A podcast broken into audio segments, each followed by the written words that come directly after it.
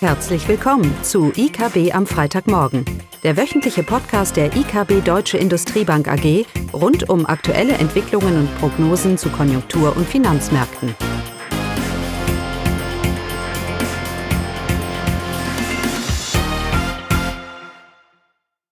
Willkommen zu IKB am Freitagmorgen, heute mit Johannes Sausen, unserem Head of Consumer und Retail und meine Wenigkeit. Hallo Johannes. Hallo Klaus, danke für die Einladung. Ja, schön, dass du wieder dabei bist. Sehr gerne. Dein Thema, dein Fokus ist ja der Konsument und das ist natürlich aus Makrosicht aktuell auch das entscheidende und spannende Thema. Wir sehen weltweit eine massive Eintrübung im Konsumentenvertrauen, obwohl die Arbeitslosenquote weiterhin niedrig ist. Der Grund natürlich liegt in dem massiven realen Einkommensverlust äh, getrieben durch die hohen Inflationsraten. Aus Makrosicht als Volkswirt sehe ich das alles als ein notwendiger Prozess hin zu einer niedrigen Inflation. Wir haben ja schon immer wieder in dieser Runde argumentiert, die Wirtschaft muss sich abkühlen.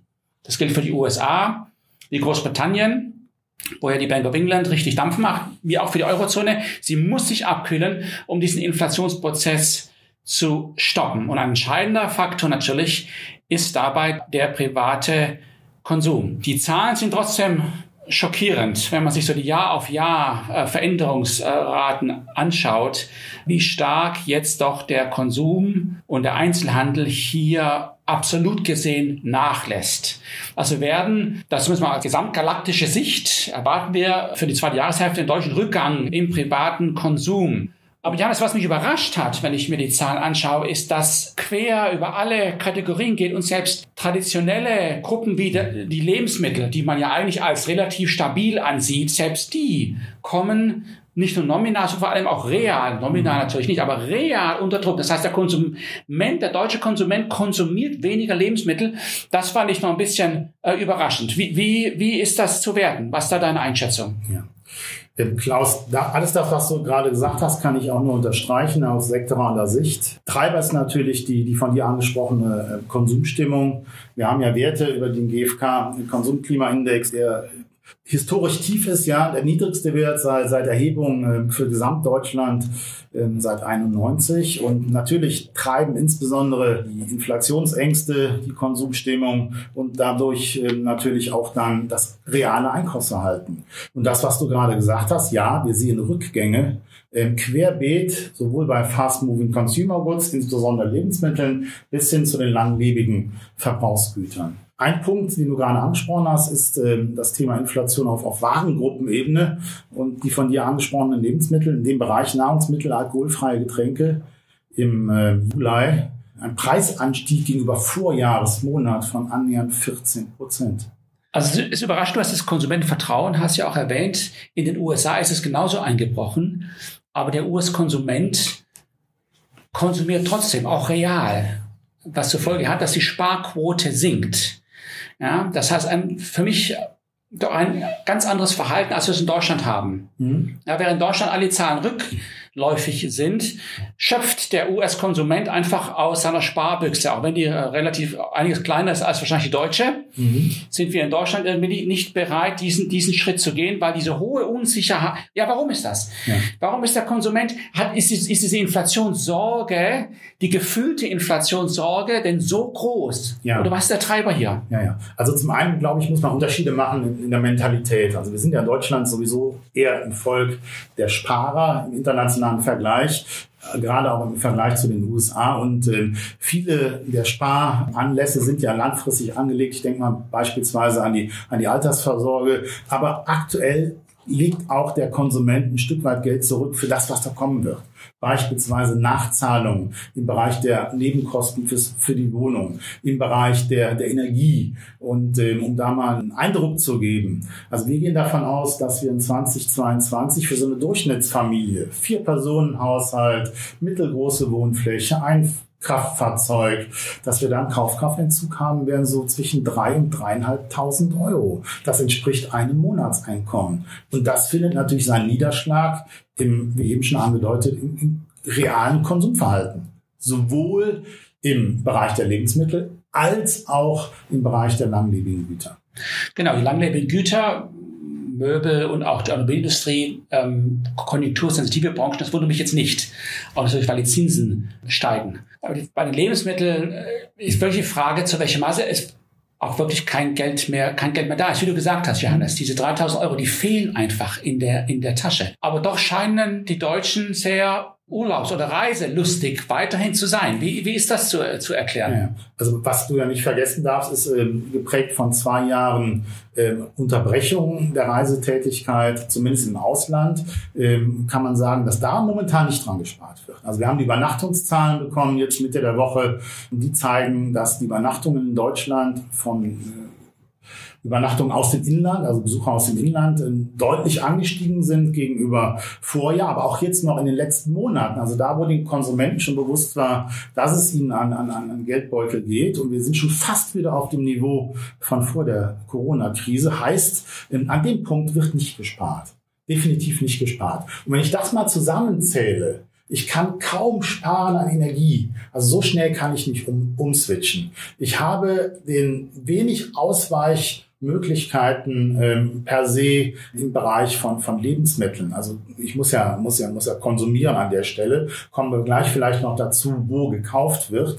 Aber das heißt, die Bereiche, an denen ich sparen kann, äh, die engen sich deutlich ein. Und das sind dann beispielsweise die von dir angesprochenen Möbel, wo wir tatsächlich oder Do-it-yourself Rückgänge sehen werden. Allerdings auch ganz klar vor dem Hintergrund, dass in den Bereichen auch in der Corona-Phase, wo nicht gereist werden konnte, wir natürlich auch deutliche Zuwächse hatten.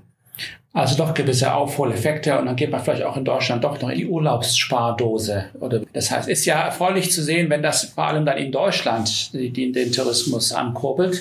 Denn wenn wir ins Ausland gehen, der von uns wo einen Flieger bekommt, ähm, da gilt das ja, das gilt ja dann als Importe und schafft ja nichts mehr zur Wirtschaftsleistung.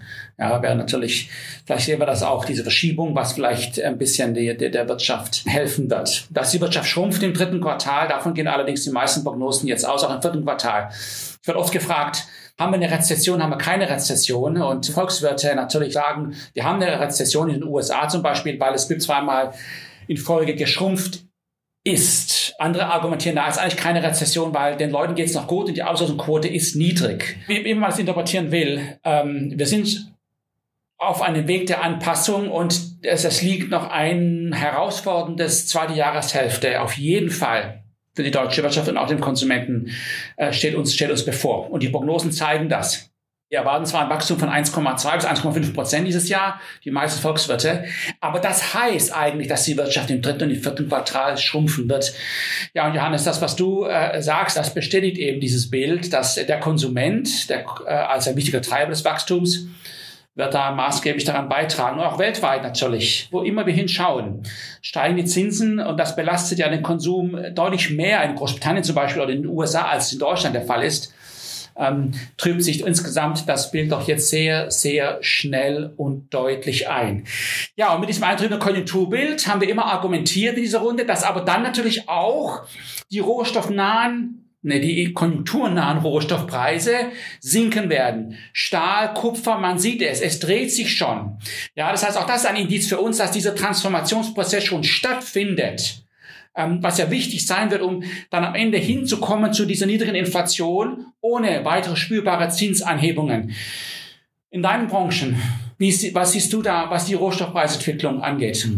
Also da ist tatsächlich ein Punkt angesprochen von dir, den man hier in die Waagschale werfen kann, als vielleicht so einen, einen beruhigenden Punkt, natürlich von hohen Niveaus kommend, aber im Bereich der Agrarrohstoffe sehen wir zum Teil schon deutliche Korrekturen. Weizen beispielsweise angesprochen, im Zuckerbereich ist das das Thema, aber auch wenn ich dann für die Konsumgüter weitergehe, im Verpackungsbereich, Pappe, Papier, ja auch im ähm, Rückblicken die letzten 12, 15 Monate massiv angestiegen, sehen wir eine Beruhigung und Plateaubildung. Und bei den Logistikkosten beispielsweise im internationalen Bereich, was die Containerfrachten angeht, da sehen wir jetzt auch schon einen, einen leichten Rückgang. Das heißt, es ist eine Beruhigung, keine Entwarnung, aber zumindest eine Beruhigung.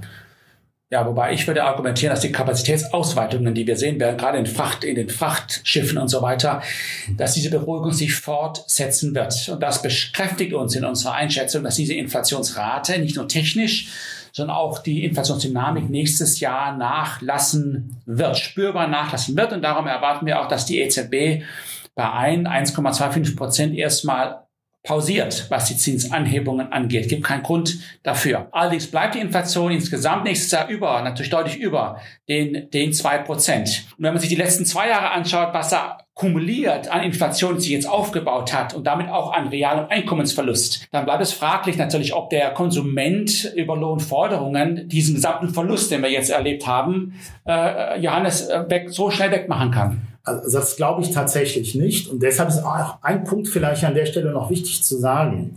Also ich habe es eben schon mal angedeutet, die Frage, wo wird eingekauft? Ich glaube, dass sich diese, diese Unsicherheit und auch die Inflationserwartung beim Konsumenten so ein Stück weit festgesetzt hat, dass sie sich jetzt langsam auflösen wird. Und was wir am aktuellen Rand schon sehen, und das glauben wir, dass das auch bis ins Jahr 2023 anhalten wird, ist beispielsweise eine Verschiebung beim Lebensmitteleinkauf von den Vollsortimentern, also den klassischen Supermärkten, hin zum Lebensmitteldiscount und von den Markenartikeln in dem Bereich der Private Labels, der Handelsmarken und des Preiseinstiegs. Und von daher wird uns das noch ein Stück weit begleiten. Das halt heißt, innerhalb des Kuchens arbeitet die Masse halt auch noch an der Stelle. Und äh, das ist eine spannende Sache, das weiter zu beobachten. Ähm, das wird auch bis ins Weihnachtsgeschäft hinein beispielsweise eine Herausforderung für den Einzelhandel. Ja, du machst es sehr praktisch, weil das ist genau das, was wir als Volkswirt eben argumentieren. Mit einer hohen Inflation muss es eine Senkung des, wird es eine Senkung im Lebensstandard geben. Inflation heißt ja, dass man erhöhte Ansprüche hat für einen Kuchen, der nicht ausreichend schnell wächst. Mal ganz einfach gesagt. Und das hast du sehr schön gesagt, dass jetzt dieser Lebensstandard sich auch anpassen wird. Natürlich hoffen wir, dass es auch über die Schwellenländer geht, nämlich die Rohstoffpreise. Und sicherlich werden auch die Unternehmen ihren Beitrag leisten müssen. Sprich, äh, der Margendruck äh, wird mit der nachlassenden Nachfrage sicherlich da sein.